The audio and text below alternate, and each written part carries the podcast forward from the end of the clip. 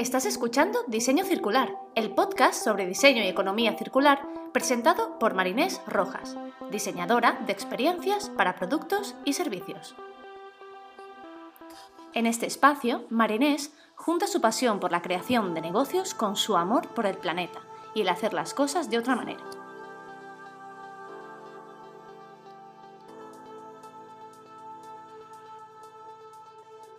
Hola, hola, bienvenidas y bienvenidos a un nuevo episodio de Diseño Circular. Hoy me, acompaña Carolina Giraldo. Ella es experta en diseño sistémico y nos viene a contar qué está haciendo, cuáles son sus proyectos, cómo ha acabado haciendo diseño sistémico y un poco tips para aquellos que, como ella y como yo, nos estamos transformando hacia, hacia el diseño circular, hacia la economía circular. Bienvenida, Carolina. Bienvenida, Carolina. Gracias, Marines, por invitarme. Bueno, un placer tenerte aquí. Bueno, em, la verdad también para mí ha sido todo un viaje hacia el diseño sistémico. Digamos, que no fue mi, mi primera opción. Yo tuve, primero, bueno, empecé con un eh, bachelor en diseño industrial en, eh, en la Universidad Javeriana en Colombia. Y después hice una, bueno, trabajé en el ámbito de diseño industrial, interiores, muy comercial y obviamente pues me causó la curiosidad de ir hacia cosas que me daban más sentido, la sostenibilidad, el ecodiseño, fue como lo primero que más me llamó la atención. Y después entré al ámbito de, eh, con una maestría en diseño sistémico que también se ocupaba en ecodiseño, ahí empecé a entrar en este mundo de, de acercarnos hacia la sostenibilidad en sistemas. Después empecé a hacer un poco de investigación en, en ámbitos urbanos, en Sudáfrica, también en Suiza hice unos pequeños proyectos y después sí empecé mi carrera como investigadora en diseño sistémico en el Politécnico de Torino, eh, donde hice mi maestría. Y hace poco pues terminé mi doctorado en diseño sistémico con una visión hacia la ciudad circular. Entonces, eh, ha sido un poco como mi, mi recorrido, mi largo recorrido y ha sido, o sea, yo creo que esto de la sostenibilidad, la circularidad, eh, eh, eh, siempre está evolucionando y bueno, es un viaje. Genial. Y un poco, cuéntame primero quién eres tú, o sea, un poco quién es Carolina, de dónde vienes, porque has dicho ¿no? que has estudiado en Colombia, yo ya sé, yo ya lo sé todo, pero para la comunidad cuéntanos un poco quién eres y cómo has acabado también estudiando diseño, o sea, ¿qué, qué pasó ahí? A ver, primero, bueno, yo soy colombiana, pues sí, eh, o sea, primero, pues obviamente siempre he sido una persona muy creativa, me gustaban mucho, pues digamos, las artes y el tema de las artes aplicadas, y por eso empecé a hacer diseño industrial, era como muy ese lado productivo, como creativo y eso. Pero obviamente después, trabajando en la industria, pues me aburrí un poco el tema de diseño que está orientado solo hacia la visión de una marca o producir y eso, entonces pues digamos que me daba curiosidad de crear cosas que tuvieran más sentido para el medio ambiente, para la sociedad. Y después me fui a vivir a Italia, entonces yo vivo en Torino desde que empecé a hacer mi maestría hace 9, 10 años. Y bueno, ahí empezó todo también como, eh, es más, eh, cuando hice la maestría también me cambió mucho la visión, porque yo creo que yo tenía la visión que el, diseño sistémico o el ecodiseño era productos sostenibles. Y yo decía, bueno, esta es la solución. Y realmente el diseño sistémico, esa es una pequeñísima parte de lo que el diseño sistémico es. El diseño sistémico es, no o sea, sí, un producto puede ser eh, como la leva que cambia el sistema, pero realmente no solamente se trata de hacer, digamos, el packaging con eh, no sé, bioplástica. Mm, Se trata de acercar el sistema y cómo crear valor local a través de eh, eh, diseñar nuevos sistemas. Y el, diseño, el diseñador, digamos, tiene esas eh, características porque nosotros vemos los sistemas o los usuarios de una manera más holística. Entonces, digamos que la gente te puede decir, ay, pero ¿cuál es la diferencia entre el, el diseño sistémico y hacer un eh, material Flow Analysis o un Industrial Ecologist. Eh, sí, pero esas disciplinas ven, eh, digamos, la sostenibilidad de maneras muy cuantificables. ¿no? Como... En cambio, el diseñador tiene la parte de las ciencias humanas y la parte técnica, o sea, creo que es un mediador. es muy interesante. Y, y pues realmente, eh, lo que te digo, yo creo que hasta mi visión de la sostenibilidad se ha transformado en los años. Y ahora, digamos que con mi doctorado me, ocupo mucho sobre políticas públicas, de cómo aplicar esta circularidad con una visión sistémica, que esa es la cosa más loca. ¿Por qué? Porque también en, cuando empecé a hacer investigación, que empecé con algunos proyectos eh, de cómo ayudar a las regiones a aplicar la economía circular, porque es una, eso es un eh, desafío, porque digamos que la gente en los gobiernos piensa muy básicamente como, oh, sostenibilidad, paneles solares y hagamos un programa. Energía verde y gestión de residuos. es como si uno va a la farmacia o a la ferretería y se compra la solución. y, y, la sostenibilidad, desafortunadamente, si uno quiere que sea resiliente en el tiempo, tiene que ser eh, uno tiene que acercarse de manera sistémica, holística, para entender si esa solución o si esa comunidad es lo que de verdad necesita. Entonces, porque a veces la gente piensa que la sostenibilidad también es como para algunos privilegiados que la pueden... Eh, y realmente el diseño sistémico nos, nos enseña de que de, que de verdad, si miramos los recursos locales, podemos em, encontrar leva, levas, eh, sí, como puntos que son claves para el cambio, para activar sí, como impulsores, como accionadores de, de, cambio. De cambio. Entonces, para cerrar un poco el tema, digamos que yo pasé de producto a, a servicios, a sistemas, y ahora estoy en políticas públicas. Entonces, si yo miro hacia atrás a los 10 años, jamás hace 10 años te hubiera dicho que me interesaría las políticas públicas, me parecería la cosa más aburrida, burocrática, que mamera. Y ahora te digo que enfrentarse a estas personas que no tienen conocimiento de lo que es la sostenibilidad o la circularidad o el diseño sistémico, ese es el tipo de personas a las que tenemos que direccionarnos. Totalmente. sí, porque las otras ya es mucho más fácil, ya están convencidas prácticamente. Sí. Entonces, pues, o sea, ha sido un viaje bastante transformador y lo que digo, a lo mejor en 10 años pienso, o sea, sigo... O sea, sí, diseñando ya universos, ya. El universo, Marte, Marte sostenible. Y un poco para la gente que no sabe lo que es, em, ¿cómo definirías tú el diseño sistémico? Bueno, esa es una súper pregunta, creo que es la pregunta hot topic. Eh, a ver, el diseño sistémico es digamos que es un grado de evolución del diseño. O sea, nosotros, el diseño industrial empezó pensando en productos, después pensó, ok, del producto al servicio y del servicio a diseñar en sistemas. El diseño sistémico es el, la, el matrimonio entre la visión del diseñador, digamos, cómo diseñamos como producto, y el, el systems thinking, cybernetics y el, y el, y el, y el pensamiento complejo, que esos son eh, digamos, fueron corrientes filosóficas que se desarrollaron al, eh, al, inicio de más o menos entre 1920 y 1930.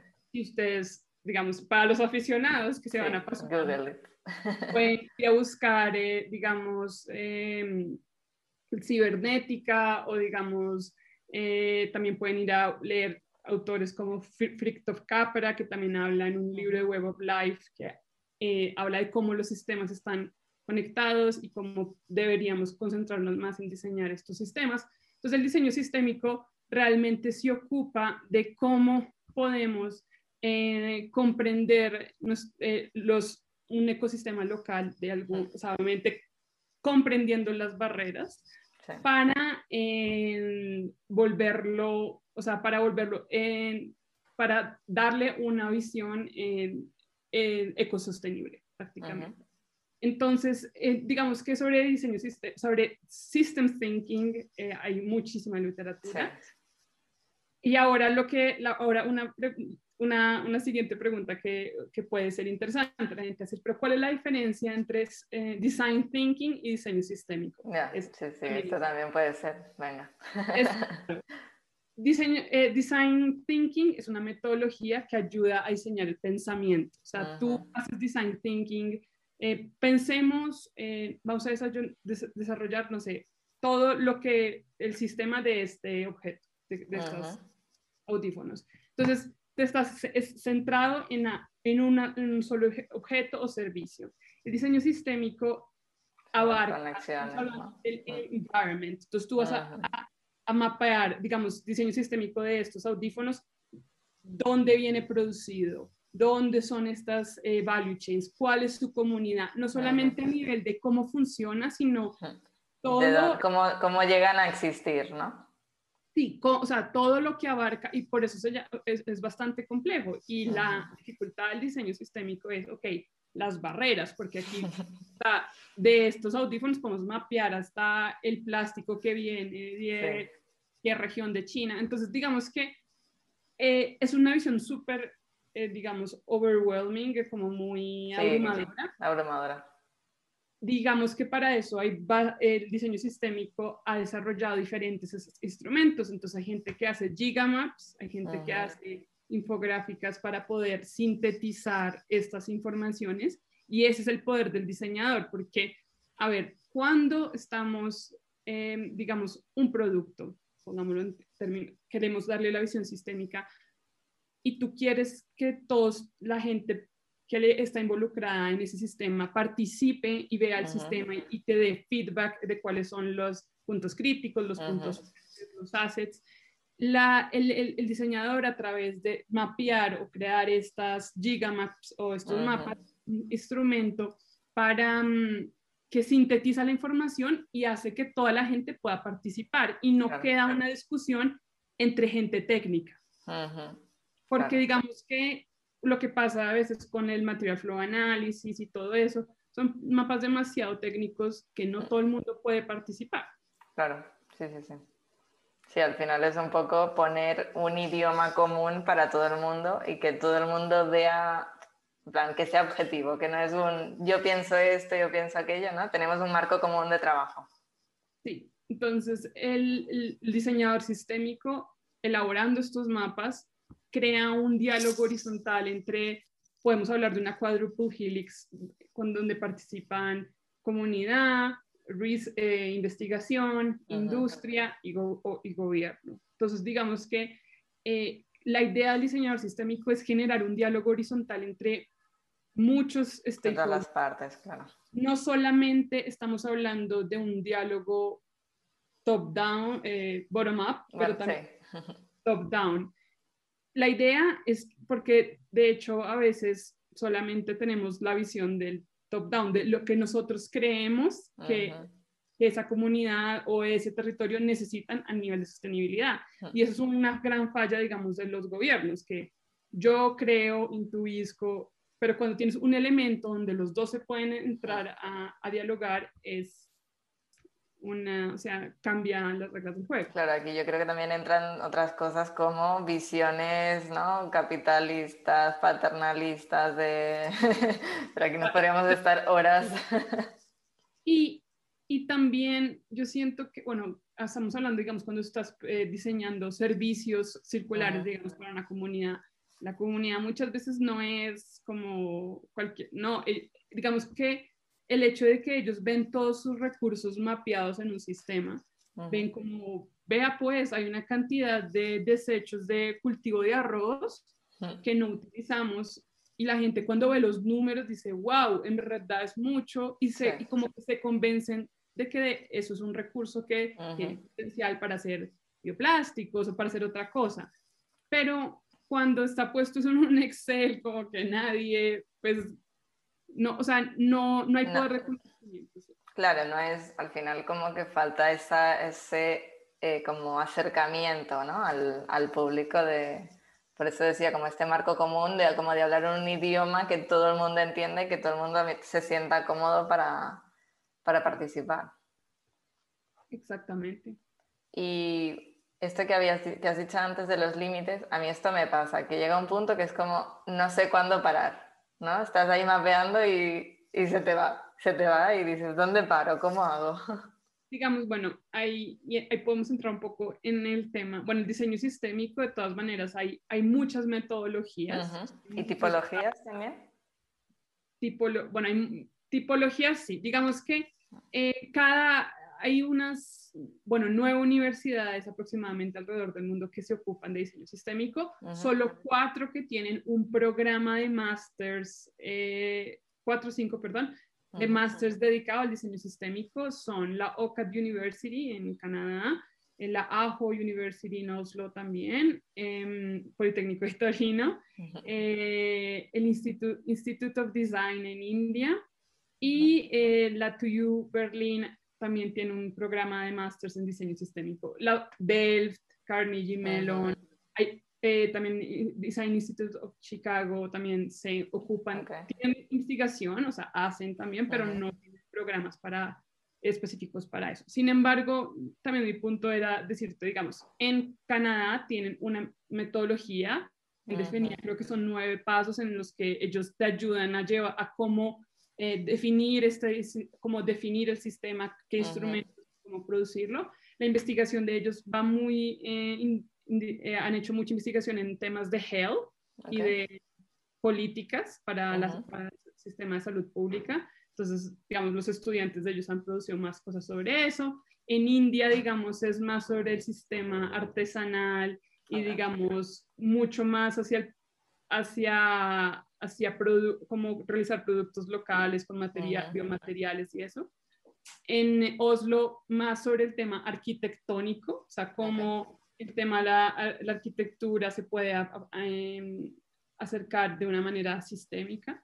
Y en el Politécnico de Torino nos hemos, eh, digamos, empezamos mucho con el tema del agri-food. Okay.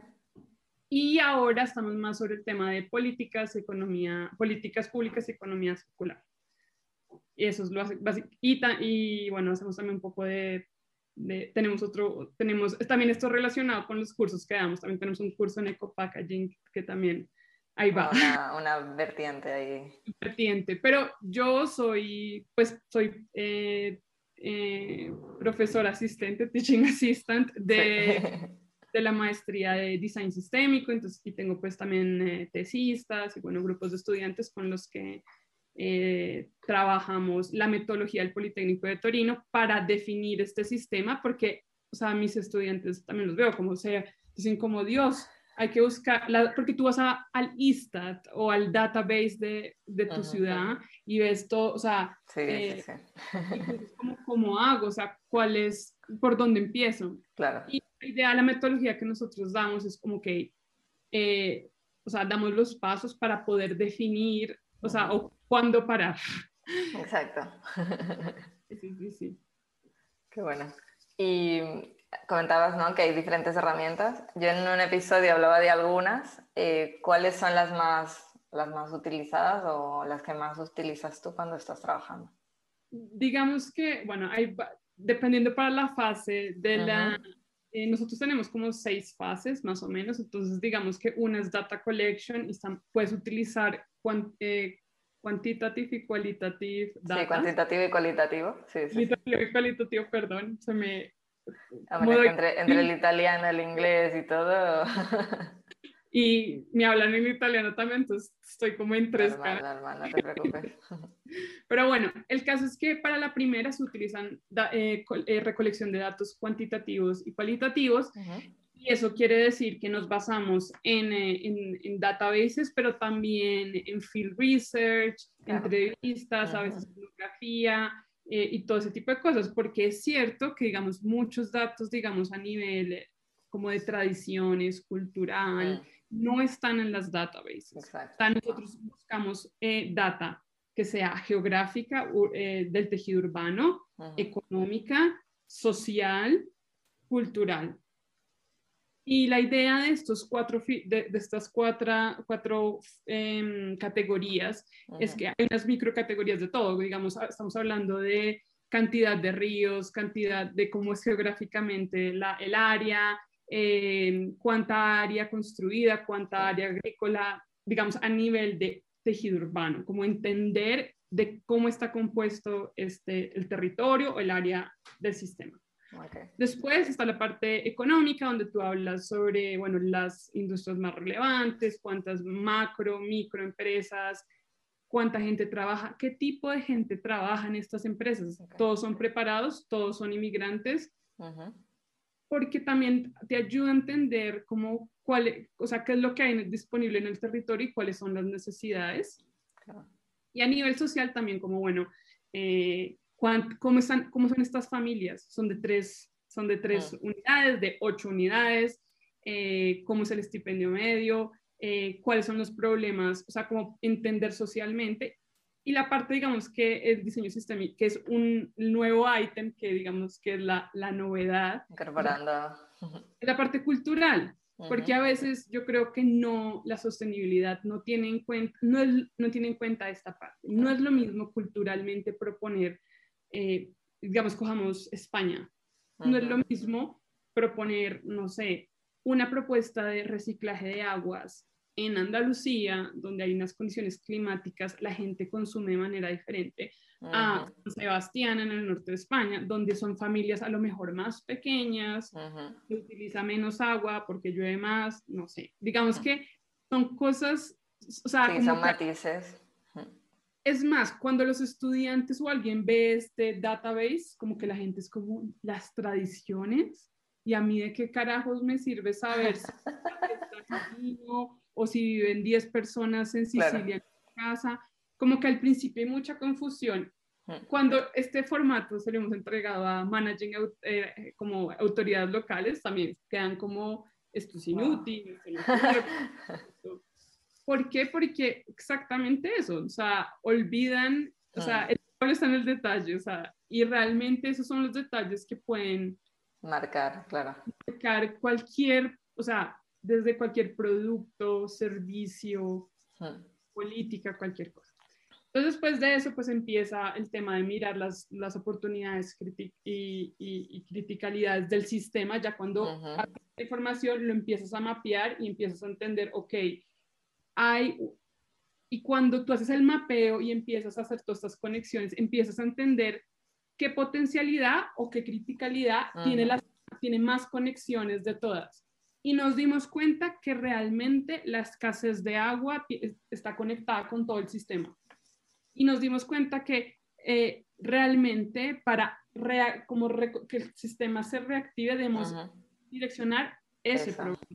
Entonces, esto quiere decir que el mapeo sistémico te ayuda a hacer una, un assessment o una evaluación más concienzuda de cualquier, eh, cualquier receta circular que tú quieras. Por eso digamos que a nosotros al principio teníamos este, este cuando empezó la terminología de economía circular a ser sí.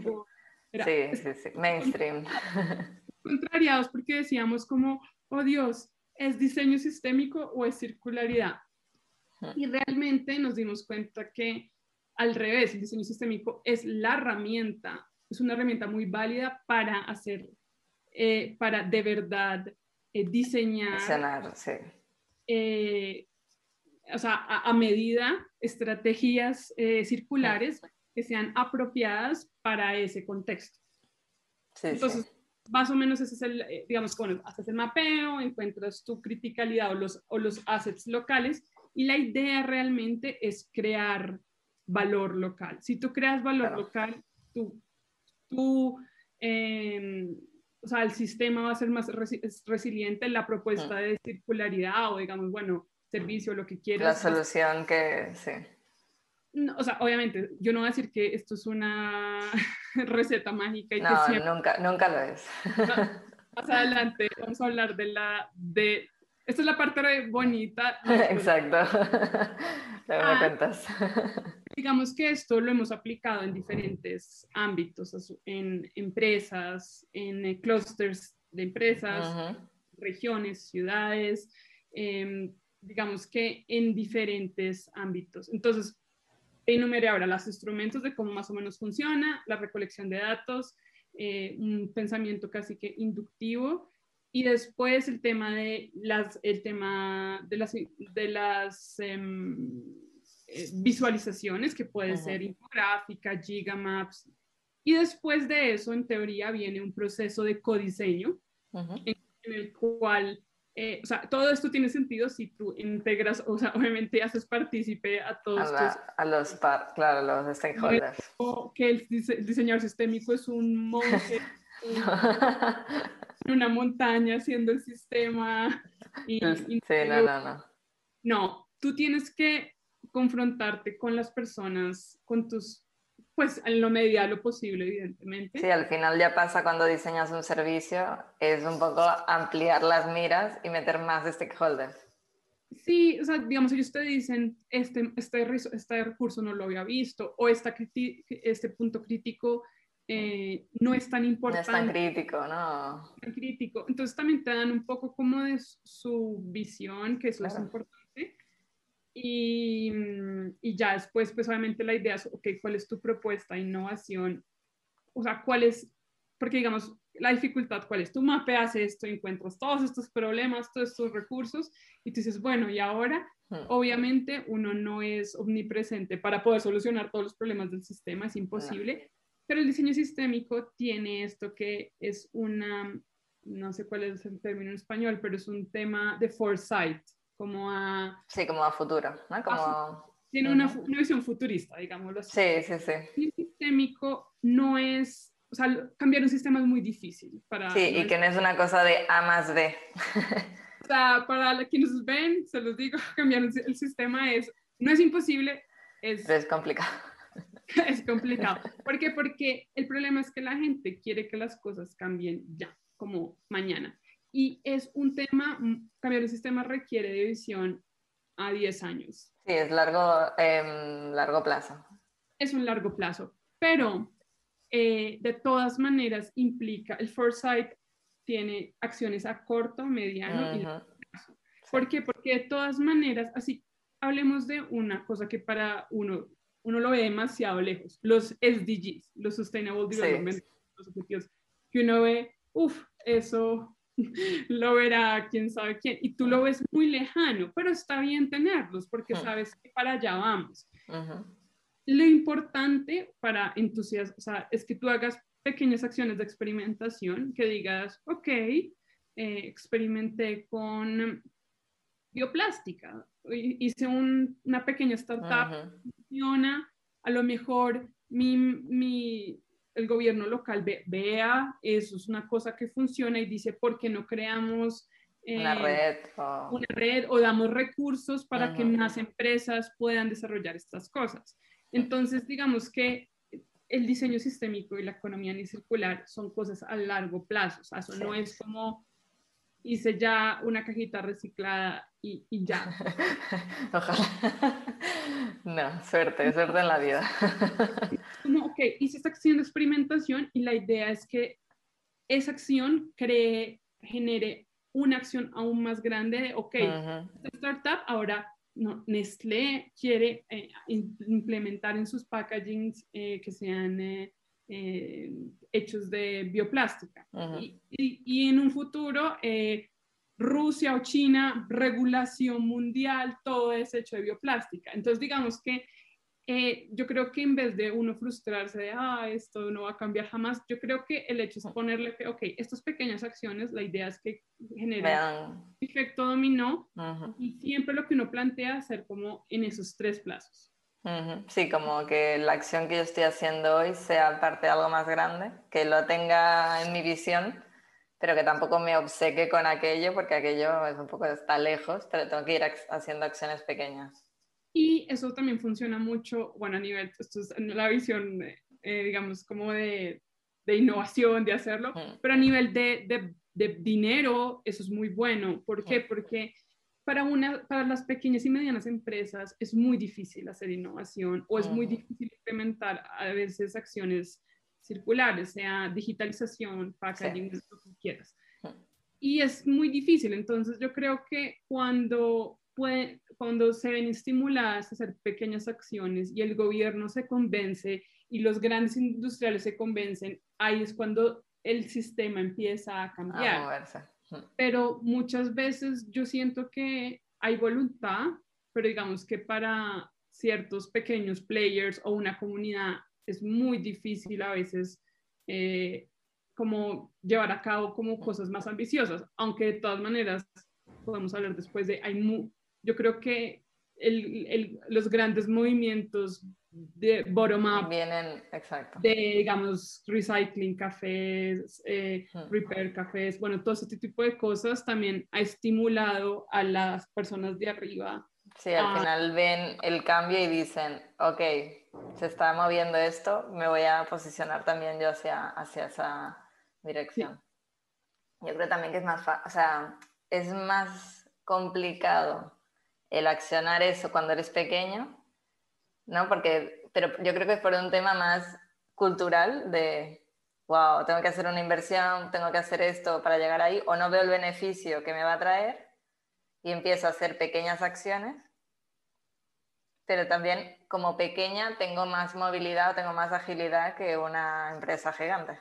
Eh, yo creo que, creo que las dificultades son en los dos lados. También una empresa gigante, cambiar, o sea, digamos, pongámoslo Procter, Procter Gamble, que Sí, hace sí. champús. Sí, digamos, para ellos decir que cambian el molde de una tapa, eso es sí, eso no- una millonada, o sea, digamos que implica muchísimo dinero. Entonces yo entiendo como las dos cosas, y, y sí- pero digamos que el diseño sistémico, el hecho de tu ver un sistema te, da, te ayuda a entender las posibilidades Mm. y el impacto que eso puede tener a largo tiempo de, de- en una, en un, sí, en del, eh, 10 años y así. Y mm, cuéntanos un poco, ya nos has contado más o menos cuál es el proceso, cuáles son las herramientas, cuáles son esos dos proyectos o, eh, en los que has trabajado, no sé, que son como tus hijos o, Hay muchos, hay o muchos que, no- sean, o que sean muy característicos para explicar bien el diseño sistémico. A lo mejor uno de ciudades, uno de regiones. Bueno, voy a hablar de mis dos hijos. Tengo dos Eso hijos. Eh, el primer proyecto que voy a hablar de mi proyecto, un proyecto europeo que se llama Retrace, un Interreg Europe Project que duró de 2016 a 2020, hasta el año pasado. Y después les hablo un poco sobre mi investigación de doctorado, que es como Genial. Tu otro. Eh, bueno, entonces Retrace eh, fue un proyecto que se dedicaba a cómo el diseño sistémico podía diseñar, ayudar a diseñar políticas de economía circular en cinco re- regiones de Europa. Eh, Piemonte, Eslovenia, que es considerado una región porque es muy pequeña, el nordeste de Rumanía, el País Vasco, y la Nouvelle Aquitaine en Francia, que es la parte de Burdeos. Entonces, la idea de este proyecto básicamente era hacer una- un mapeo sistémico de todas las regiones y no solo eso, también eh, en este caso a coger eh, los instrumentos, los policy instruments de cada, de cada región que más o menos o, eh, eh, ¿cómo se dice? Eh, o, se- o que tocaban la economía circular. Entonces, digamos que no en todas las regiones, o bueno, hace cuatro años, pues no todas las regiones tenían programas de economía circular o digamos tenían políticas eh, de sostenibilidad que más o menos se alineaban. encajar, ¿no? Pero la idea era decir, bueno, eh, hacemos este mapeo, cogemos esta política, miramos cuáles son eh, los, ga- los, los policy gaps o los, Sí, la- como lo, lo que falta. los sí. huecos que tiene esta- Sí, sí. Ah, no, o sea, no sé cómo traducirlo, eh, los, como los huecos que tenían estas, estas políticas, o sea, en qué faltaba. Y la idea, eh, y también otro er- elemento que teníamos en este proyecto era que cada región hacía un mapping de las mejores 10 prácticas de economía circular en cada región. Y la idea era entender, ok, eh, de nuestras políticas entendemos que estos son los huecos, entendemos que hay una cantidad de buenas prácticas que nos pueden dar ideas para resolver esos gaps. Ujú. Y el tercer elemento, que era el más interesante, era, ok, y encima de eso hacemos un mapeo donde nos muestran una cantidad de recursos que nosotros a lo mejor no habíamos considerado. Entonces, era el mapeo, encontrar las, buen- las be- good practices, porque también eso es otro Las buenas prácticas. técnico, no es como que, oh, veo el mapa y ya. No, La- ya, ya. Ojalá. no sucede orgánicamente. O sea, también o sea, es importante tener tu buena database de good practices, como de buenas prácticas, eh, para entender si, si esos recursos que encontraste con tu sistema pueden ser bien utilizados. Y también adicionalmente hicimos dos visitas a, Escocia y a Holanda, que son pues las top como regiones. Los top, en, sí. los top de los top. De hecho, creo que esto suena polémico, pero más impresiona, o sea, Holanda pues siempre lo he sabido, pero que yo creo que este proyecto me hizo como darme cuenta que Escocia es como el top. es una región muy interesante porque, a ver, son dos cosas diferentes voy a hacer una pausa y son dos minutos. La innovación en Holanda es muy entrepreneurial, es muy entre, eh, de, de emprendedor. O sea, ellos son emprendedores. Son, es muy el Es la cultura que tienen, su carácter, ¿no? Tienen una cultura muy de. Ellos son innovadores, creadores. Entonces, por eso, cuando tú ves el ambiente circular en Holanda, son como muy pequeñas cosas que pasan. Sí. Y es muy estimulante. En el caso de, Escocia es muy interesante porque es un tema mucho más de, del top-down. O sea, el gobierno escocés, digamos, dijo, bueno, necesitamos que eh, la economía circular suceda en todos los niveles.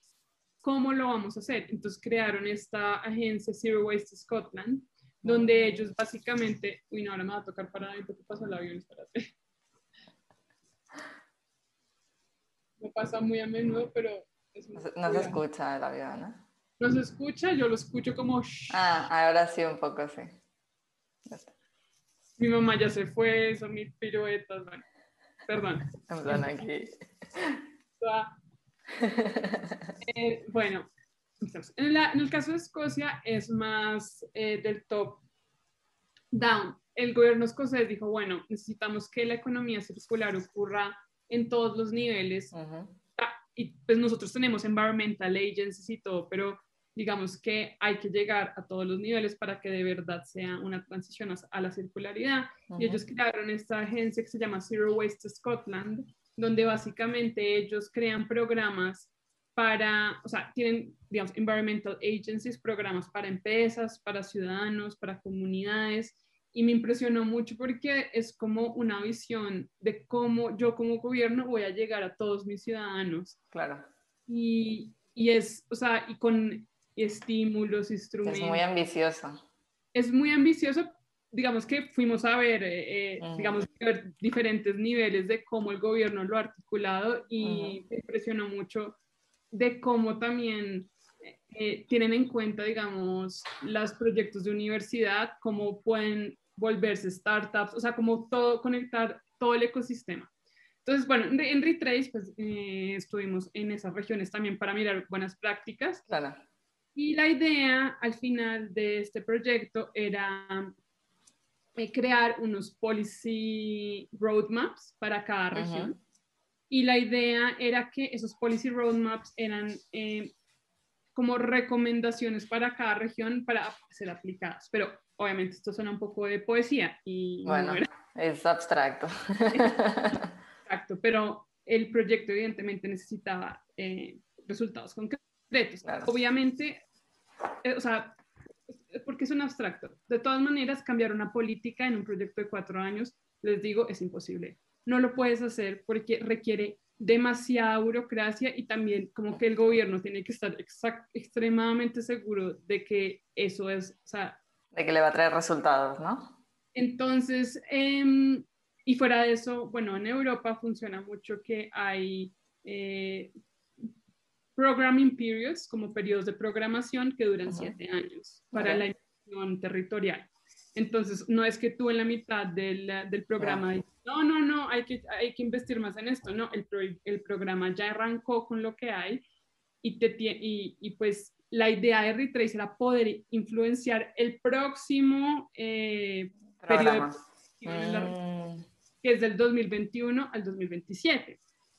Pero ¿cómo íbamos a hacer esto si estamos en la mitad de este? Entonces, Retrace, en estas recomendaciones, cada región hizo acciones piloto o mm. pequeñas acciones donde la región pudo entender si eso funciona, si eso podía funcionar para poderlo escalar o no. Entonces, les voy a dar un ejemplo, digamos, eh, la región Piemonte es una región, históricamente ellos tienen en su eh, Smart Specialization Strategy, que es como la estrategia eh, de, desarrollo industrial de cada región, eso lo tiene cada región.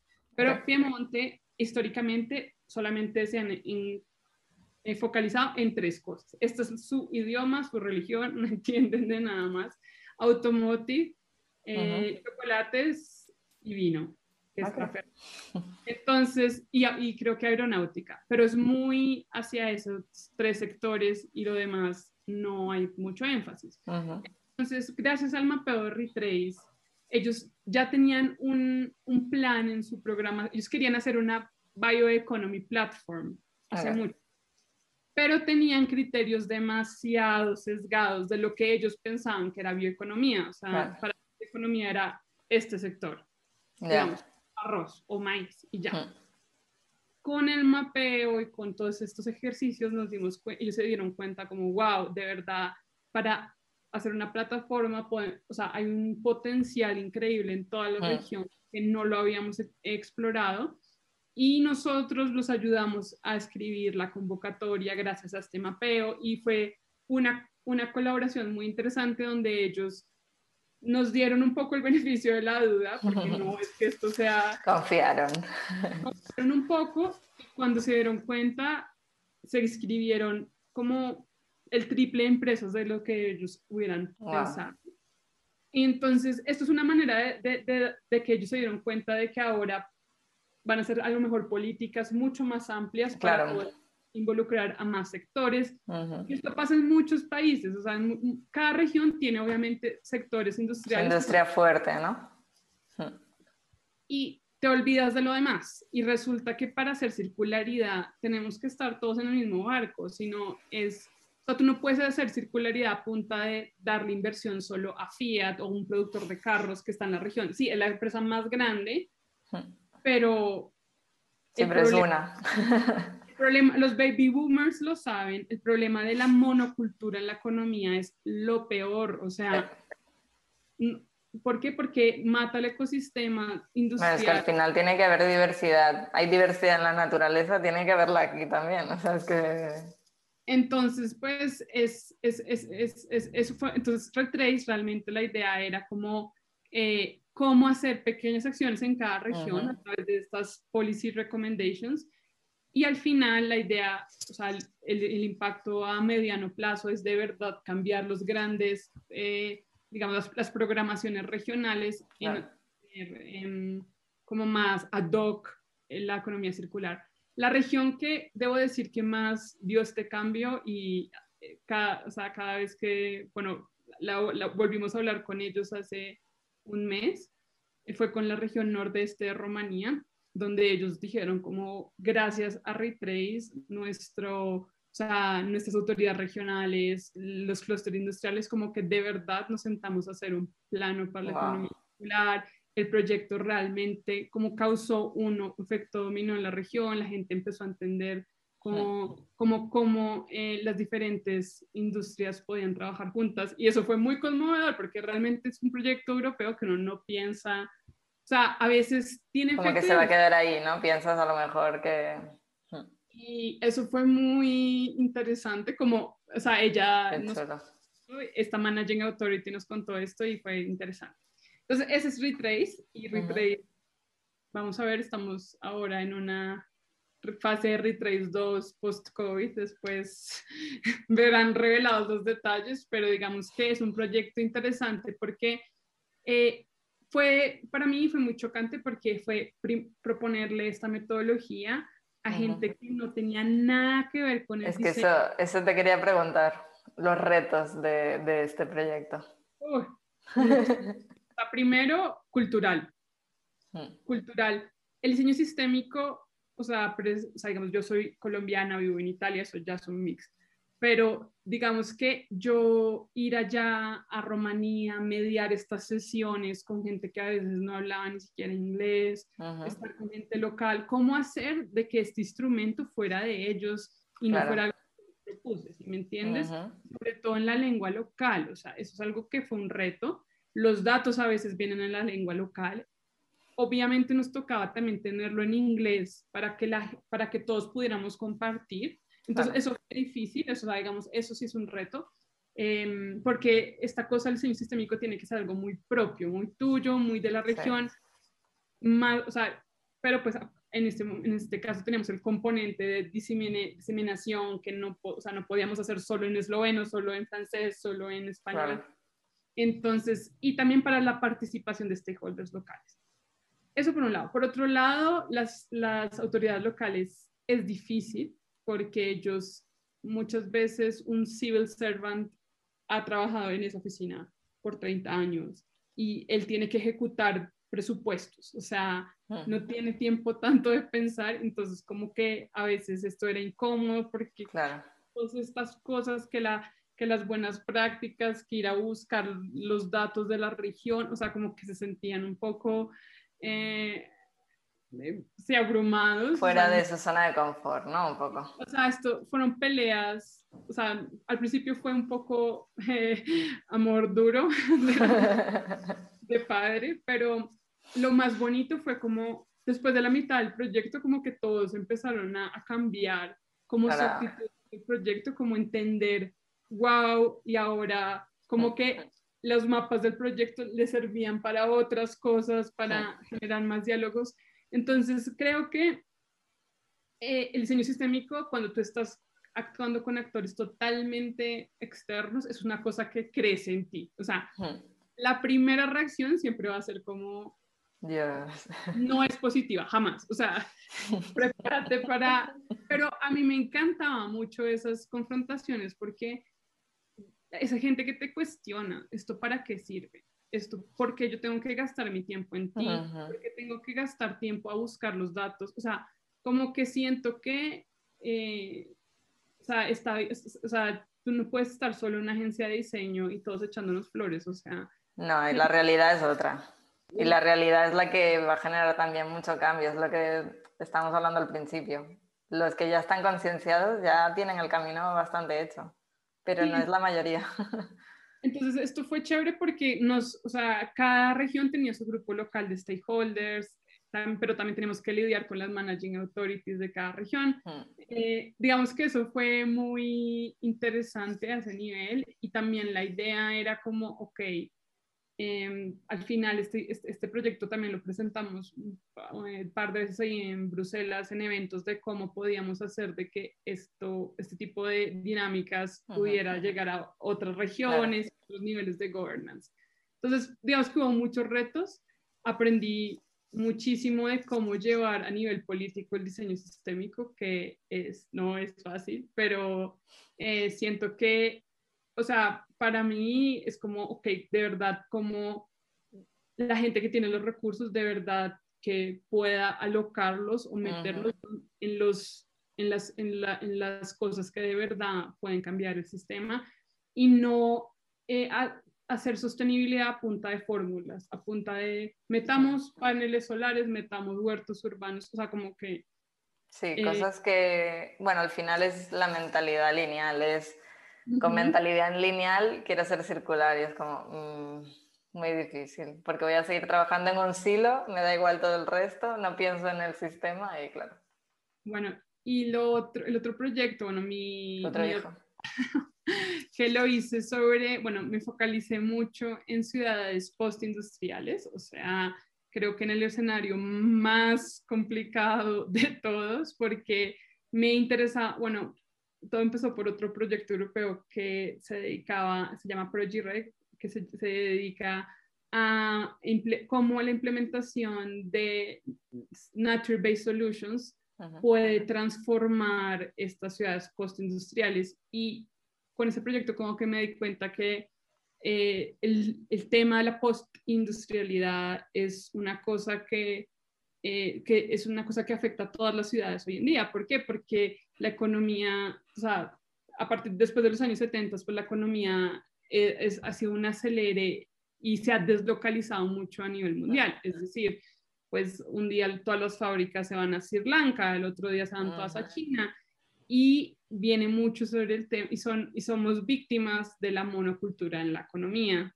y eso ha dejado muchas áreas pues abandonadas y todo eso. Entonces yo quería como, bueno, eh, hay, eh, cómo generar circularidad en estos, el ambiente más estéril que puede tener una ciudad y cómo de verdad eh, generar soluciones o una circularidad que venga del valor local. y, y, digamos que si hay mucha, una o sea, cómo se pueden diseñar políticas circulares que sean más resilientes. Entonces, mi idea también era, ok, no solo, o sea, quiero tomar un caso, dos casos estudios eh, extremos, uno que sea, pues, en Europa, pues en este caso fue en Torino, en em, el, ex, eh, el, el, ex barrio donde, donde se encuentra Fiat, que se llama Mirafiori, y eh, después traté otro barrio postindustrial en Sudáfrica porque quería hacer como la comparación de cuál es la diferencia entre eh, tomar eh, ciudad, eh, una ciudad circular pues en un ambiente Europa. en Europa, en el, en el, primer mundo y la otra en el, en, el tercer mundo. Entonces, como, como, o en el mundo, pues en el tercer mundo no quiero decir eso, como en el sí, país desarrollado, en vía de desarrollo. Sí, emergentes, ¿no? Economías emergentes. Entonces, pues yo quería hacer como esta comparación porque siento que me ayudaba mucho a dar este, este tema del diseño sistémico, de que la singularidad para cada uno va en, direcciones diferentes y así. Y pues la fortuna que tuve en ambos casos es que en ambos casos estuve trabajando con eh, las autoridades de Ciudad del Cabo y también las autoridades locales de, de, la ciudad de Turín. Entonces creo que eso fue y me dieron la oportunidad pues, de trabajar con las comunidades locales, en, cada uno de los casos, generar un proceso participativo. Em, y la verdad es que también, o, digamos que hubo resultados interesantes, pero también hay muchas cosas, eh, hubo muchas dificultades en el proceso. Pero digamos que lo interesante ahí era que en cada caso habían como planes de crear circularidad pero yo creo que lo que sucede en este tipo de distritos a veces es que muchas veces han pasado por mil planes de regeneración urbana, mil, o sea, mil programas. Y siempre la pregunta es, pero a pesar de que estas áreas a veces sufren regeneración urbana, ¿por qué no arrancan? O sea, ¿qué es lo que pasa? O sea, le ponen parque nuevo, pavimento nuevo, todo nuevo y, y sin embargo sigue ahí como entonces, esa es otra cosa que yo quería como acercarme, como, ok, ¿qué habíamos hecho en el pasado? ¿Por qué estas políticas, a pesar de que pareciera sostenible o lo que sea, no funciona? entender los recursos locales para poder como activar circularidad a partir de, de ese tipo de cosas. Eh, digamos que particularmente en la ciudad de Turín eh, el tema es que es un barrio, pues sí, que los, eh, la mayoría son viejos, el barrio ha sido como casi abandonado, eh, mejor dicho, es, nadie quiere ir allá, o sea... Sí, hay un tema cultural o de comportamiento, ¿no? De, la gente, más allá de que pongas parques o que pongas, ¿no? Se vuelven guetos el problema de este tipo de áreas industriales porque son casi que a las periferias, son guetos, entonces, ¿cómo haces tú?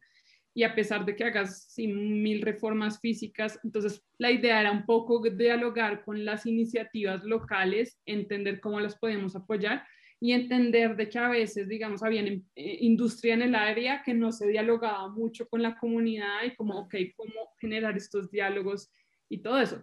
Y, y la idea es como, ok, si hay, digamos que hay muchos frameworks de acción de, de, de Circular City, pero digamos, tenemos eh, acciones de mm, regeneration o acciones de adaptation o acciones de, de, looping, actions que pueden ser reciclaje. Entonces, digamos que tenemos estos tres filones, entender, ok, eh, ¿qué existe de acuerdo a los recursos que podría existir? Y entender cómo estas acciones dialogan, porque eso es otro problema de la Circular City, que muchas veces como que se piensa lo que tú dices en silos, como hagamos muchas acciones de reciclar, muchas, pero no nos ponemos a dialogar de cómo esto podía, no sé, por decirte un ejemplo, digamos, si tú pones, digamos, huertos urbanos, esto tiene unos, una, serie de desechos orgánicos que podrían servir para acciones de reciclaje. Entonces, como entender esos links entre diferentes acciones circulares. Es, o sea, digamos que esa es la visión sistémica en realidad de una Circular City, no solamente de proponer, pero también estas cosas. Conectar, ¿no? Cómo dialogan entre ellos. Y también cuando empiezas a entender este diálogo, entiendes como, wow, por ejemplo, en Mirafiori, después de todo este estudio que hice, entendí que las secciones de regeneración, que eran, bueno, paredes verdes o cosas que estaban sucediendo, eran las que más estaban sucediendo y que fuera de eso era la clave para que para activar este proceso hacia la Circular City en Mirafiori. Entonces, en, digamos, en el caso de Sudáfrica era un poco diferente porque habían, el análisis me, o, sea, em, o, sea, he visto que habían muchas más acciones de parte, la industria que todavía quedaba ahí había hecho, pues ya, estaba empezando a, pensar mucho más en industrial symbiosis y cómo crear eh, con eh, desechos eh, más o menos startups locales, entonces era mucho más sobre ese, ese tema, pero entonces también te ayuda a entender, ok, si ya tienen más acciones de, de industrial symbiosis y eso, ¿qué otras, ¿cuáles son las acciones que faltan para, faltan? para activar como a nivel sistémico esta circularidad? Entonces, pues, o sea, la idea al final mío fue como darles este panorama, decirles, bueno, eh, ayudar a hacer un assessment. Yo creo que también, em, también son cultura, o sea, también el tema cultural pues afecta, eh, afecta mucho de qué tipo de circularidad necesitas. En el cambio de Mirafiori era gente, pues como un área donde se había experimentado, no funcionaban muchas cosas, un, un barrio semi vacío, con, eh, con, lleno de viejos, o sea, con todos estos problemas un poco crónicos. En Sudáfrica era absolutamente lo contrario, o sea, había mm. población, una pobreza, joven, niveles de, de, pobreza muy altos, el tema, ah, y ellos también pues tienen un tema de, del apartheid pues muy fuerte todavía socialmente. Entonces también cómo proponer innovación en un ambiente tan eh, desafiante. Entonces, pues eh, a mí lo que más, o sea, lo que me pareció muy bonito analizar en, ambos casos es cómo se creaba valor local. En el caso de Sudáfrica fue entender cómo las culturas ancestrales de ese barrio, que fueron oprimidas, casi que borradas por la parte, están renaciendo y cómo puede ser la, la clave para ellos para activar la circularidad. Por ejemplo, eh, la siembra de especies salvajes locales o, digamos, la creación de productos locales que, que son técnicas que se habían olvidado. Entonces, es más sobre tal vez las... las Recuperar también. En el caso de Mirafiori, era mucho más sobre el legado, o sea, como era más como, ok, estas infraestructuras postindustriales cómo podemos hacer, un, o sea, como este legado de Fiat, que de la fábrica de automotive, eh, cómo podemos empezar a, a generar un, un, sentimiento de identidad aún más fuerte sobre, sobre todo esto que nos pasó Em, y como, como ese sense, sense of belonging o, sentimiento de pertenencia, puede generar un legado histórico cultural que haga que la gente se apropie aún más de su barrio y que y vuelvan y quieran. Haga que la gente de los otros barrios quiera venir o sea como, wow o sea es muy o sea como como también y vuelve el punto que te dije hace unos hace una media hora el tema de, de el tema cultural para la circularidad es clave. O sea, esa es realmente un poco la esencia de tú cómo vas a hacer que todas estas cosas se activen.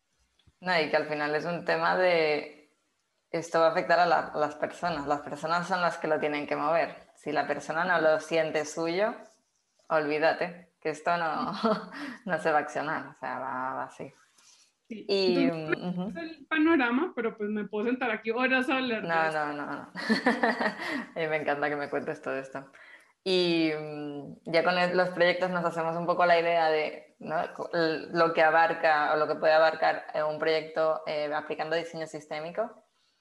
Vamos a hablar de, de esas cosas que, no, que la gente no quiere escuchar. ¿Cuáles, o sea, los, los, mayores retos para ti como diseñadora sistémica, ¿no? de pasar del diseño industrial al diseño sistémico? Y, cuáles son esos aprendizajes que, que, te está dejando el diseño sistémico? A ver, yo creo que el diseño sistémico es el, la, como dirían en inglés, como la highway. O sea, es un camino complicado porque yo creo que parece un, un tema muy eh, genéricos, diseño, sistema. Eso parece que estamos hablando de todo y de nada. Entonces yo creo que hacerse entender cómo de verdad cuál es la relevancia de un diseñador sistémico hoy en día es una dificultad. Es una profesión que yo creo que va a crecer en el tiempo, pero digamos que eh, ha sido un proceso muy complejo para poderse, digamos, como, como inserirse en una empresa, o sea, un rol. Posicionarse, ¿no? Posicionarse, es difícil. Em, pero yo creo que, digamos, gracias a terminología boom, como la economía circular, ha ayudado mucho también a entender cuál es el rol de estas personas, cuál, es, eh, o sea, cuál es la importancia. Eh, yo creo que de las dificultades es un tema, pues lo que te decía, también tú lo decías, el tema de la eh, cultura lineal en cualquier posición de mando, sea en las empresas, sea en, en un gobierno, donde pues obviamente eh, ampliar el diálogo a veces no es una opción o no se quiere hacer. No se quiere. Yo creo que, mm, o sea, la, mm, o sea, la mayoría de los proyectos que yo trabajo, la mentalidad a veces, o sea, es sorprendente, pero no, no todo el mundo está abierto.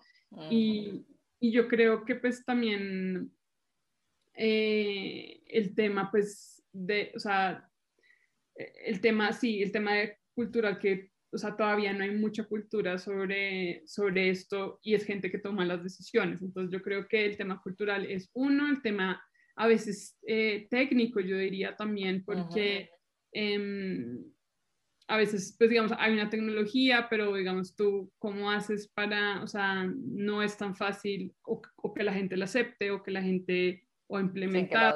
Sí, sí, sí. Entonces, yo creo que hay varios, esos varias, varias barreras en ese sentido.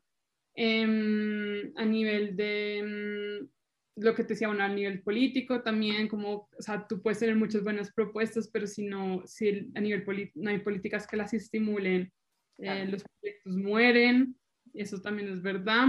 Eh, convencer a una comunidad también es difícil. Eso, suerte. Hay, digamos que, digamos, hay, un, hay muchos papers a nivel eh, académico que hablan mucho sobre el, diseño, el diseñador como mediador hmm. y yo creo absolutamente que eso es una cosa, o sea, es muy raro, o digamos, como, o designer como policy maker, como, como, como nosotros nos estamos volviendo claves en, el, en la creación de políticas y eso es algo como digamos que eh, el policy design es una cosa que está creciendo mucho, em, que me apasiona muchísimo porque siento que uno, es, uno como persona creativa estar en un ámbito donde, o sea, como si que un diseñador en medio en un ministerio o como así. Entonces yo creo que es la hora de los diseñadores de estar tomando, ayudar a tomar las decisiones. exacto. Entonces, no es fácil porque nadie está acostumbrado a la innovación en esos ámbitos como tan cuadriculados y así. Eh, entonces, pues yo creo que hay un tema cultural, hay un tema de, de governance, que la cultura, la governance es así. Em, y yo también creo como el tema de las profesiones, o sea, hasta la, digamos, las te lo juro, y esto después puedes ver los comentarios si la gente no está de acuerdo, pero digamos, yo tengo, o sea, la gente que trabaja en las grandes consultorías, digamos, McKinsey, Deloitte, todo eso, eh, es gente que ni siquiera considera este tipo de profesiones. Entonces, hay, o sea, si una persona, tú como empresa contratas a McKinsey, ¿qué te están dando? Te están dando una visión top-down, hagamos dinero, pero no creamos Bueno, pero también porque es a lo que están acostumbrados a hacer. Entonces, yo creo que ellos, este tipo de consultorías deberían estar mirando más hacia... Bueno, yo creo que poco a poco, no sé si por un tema de convencimiento o por un tema de moda, pero poco a poco O sea, yo he visto eh, artículos de McKenzie hablando de economía circular, o sea que es algo lo que... Pueden quedarse atrás, pero, pero es un tema como muy de que se dan cuenta que no pueden seguir haciendo... Es más, en el ámbito de la ingeniería, ARU está hablando de, de ciudades circulares, pero digamos que también están muy lejos del concepto porque hablan de eh, ciudades circulares, sí, instalamos paneles solares. Sí, es que mm, yo creo que al final lo que has comentado hace, hace un rato, si hayamos aquí un rato, em, el tema de, de, ser mediador, de que al final nosotros hablamos, pues hablamos varios idiomas y ponemos como unas cosas en el centro y tenemos esta parte humanística, esta parte de sí, está muy bien la política que vamos a crear o está muy bien este producto o esta tecnología, pero hay una persona detrás que va a usar esto y si eso no lo tenemos aprendido, no entendemos ese problema y esa cultura y ese contexto, tú puedes hacer lo que tú quieras, que eso no va a funcionar. Y también yo creo que es algo, mira, esto lo aprendí un poco con los italianos, que creo que es una muy buena escuela y esto es ni siquiera a nivel profesional, esto es una experiencia personal.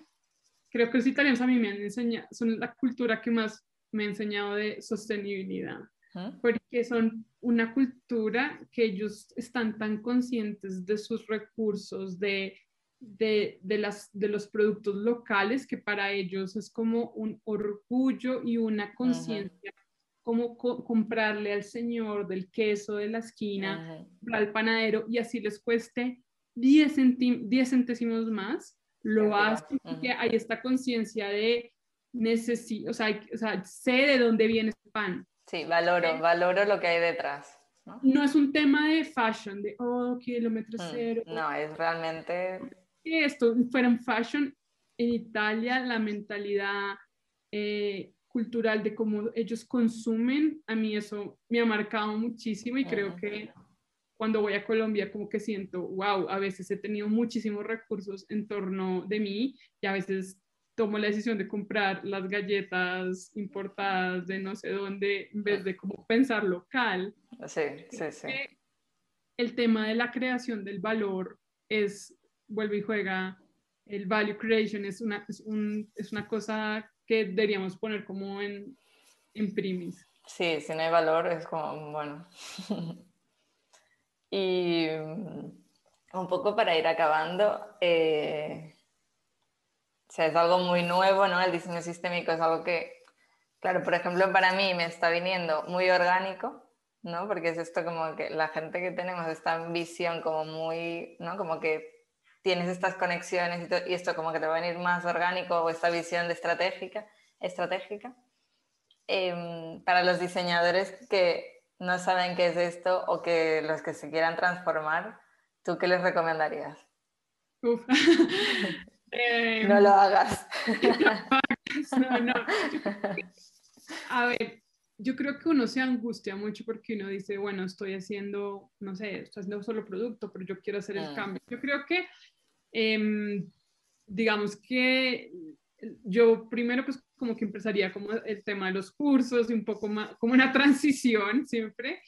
Eh, creo que mm, también, de, o sea, o sea, por, lo menos a mí, la profesión que hago como que se empezó a alinear más con mis valores y creo que es muy importante cuando uno empieza a pues, vivir más coherentemente.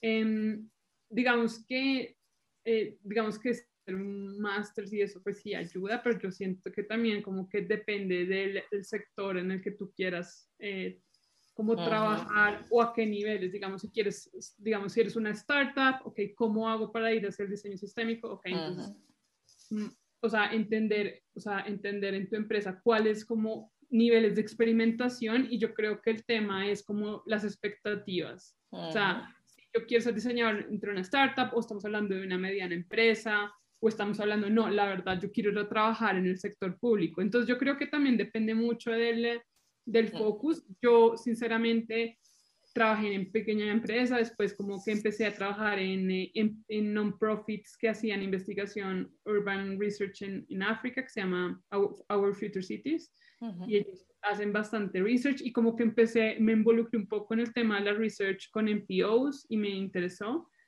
Eh, y después decidí que me gusta mucho la academia y el sector público son como lo que más me interesa, pero yo creo que sí, depende mucho del focus. A nivel regional y de ciudad, si estás en, estamos ubicados, bueno, en Europa, en Europa hay muchos, o sea, las regiones tienen, eh, ¿cómo se dice eso?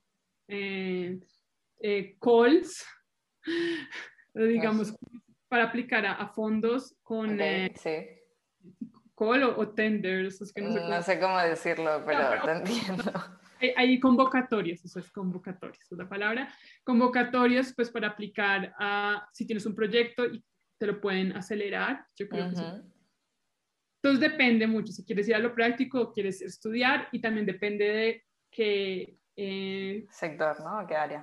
Dedicar. Muy bien. No, no, sí. ¿Qué? hay para todos. Exacto, sí, es como, a mí a veces me preguntan, ¿quiere trabajar en economía circular? ¿Dónde trabajo? Donde tú quieras.